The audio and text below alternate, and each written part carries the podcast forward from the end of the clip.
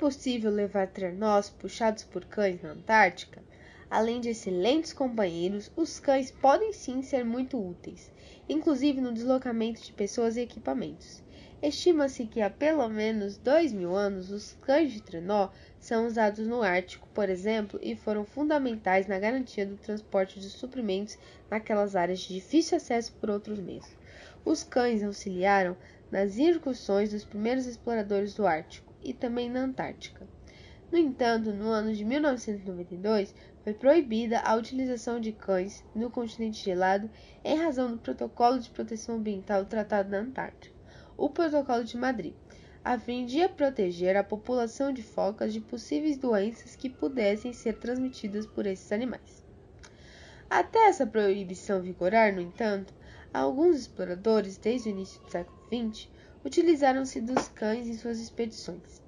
Para citar algumas, a expedição do Cruzeiro do Sul, em 1898 a 1990, do anglo-norueguês Borchgrevink usou cães de caça samoyeda que acabaram morrendo vitimados pelo frio intenso e alimentação inadequada.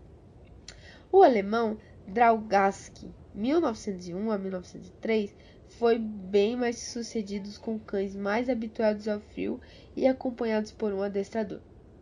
Mas ao término das expedições, muitos cães que foram permitidos procriar livremente foram fuzilados ou deixados para trás por não haver espaço no navio para resgatá-los.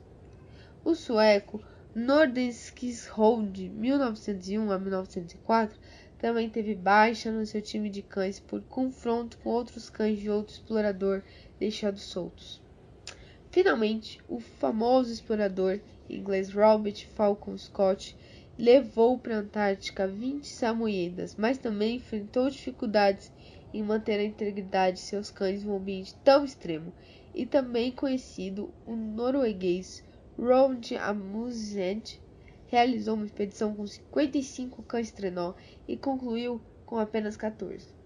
Obviamente, não é qualquer raça de cães que se pode considerar minimamente habilitada. Digamos, para o empreendimento dessa natureza, cães para puxar trenó em um ambiente extremo como regiões polares precisam ter, além de força, resistência, bem como capazes de desenvolver uma certa velocidade para cobrir determinadas distâncias. Esses cães podem correr até 75 km por hora, precisam trabalhar em equipe e ser, portanto, homogêneos na medida dos possíveis. Possuir tamanhos e marcha próximos, de modo que o conjunto consiga se deslocar com uniformidade. Dentre as raças empregadas para esse fim, temos o Husky do Alasca, o conhecido Husky siberiano, o Malamute do Alasca, além de outras raças menos conhecidas, como o Samoyeda. Atualmente, é possível fazer viagens de cães no trenó, como turismo no Ártico e em montanhas fora das regiões polares, o que possibilita que pessoas comuns possam desfrutar de um passeio tão inusitado quanto interessante. Você tem ideia de quantas horas esses cães trabalham por dia? Por quantos anos eles mantêm seu emprego? Qual o seu destino após se aposentarem?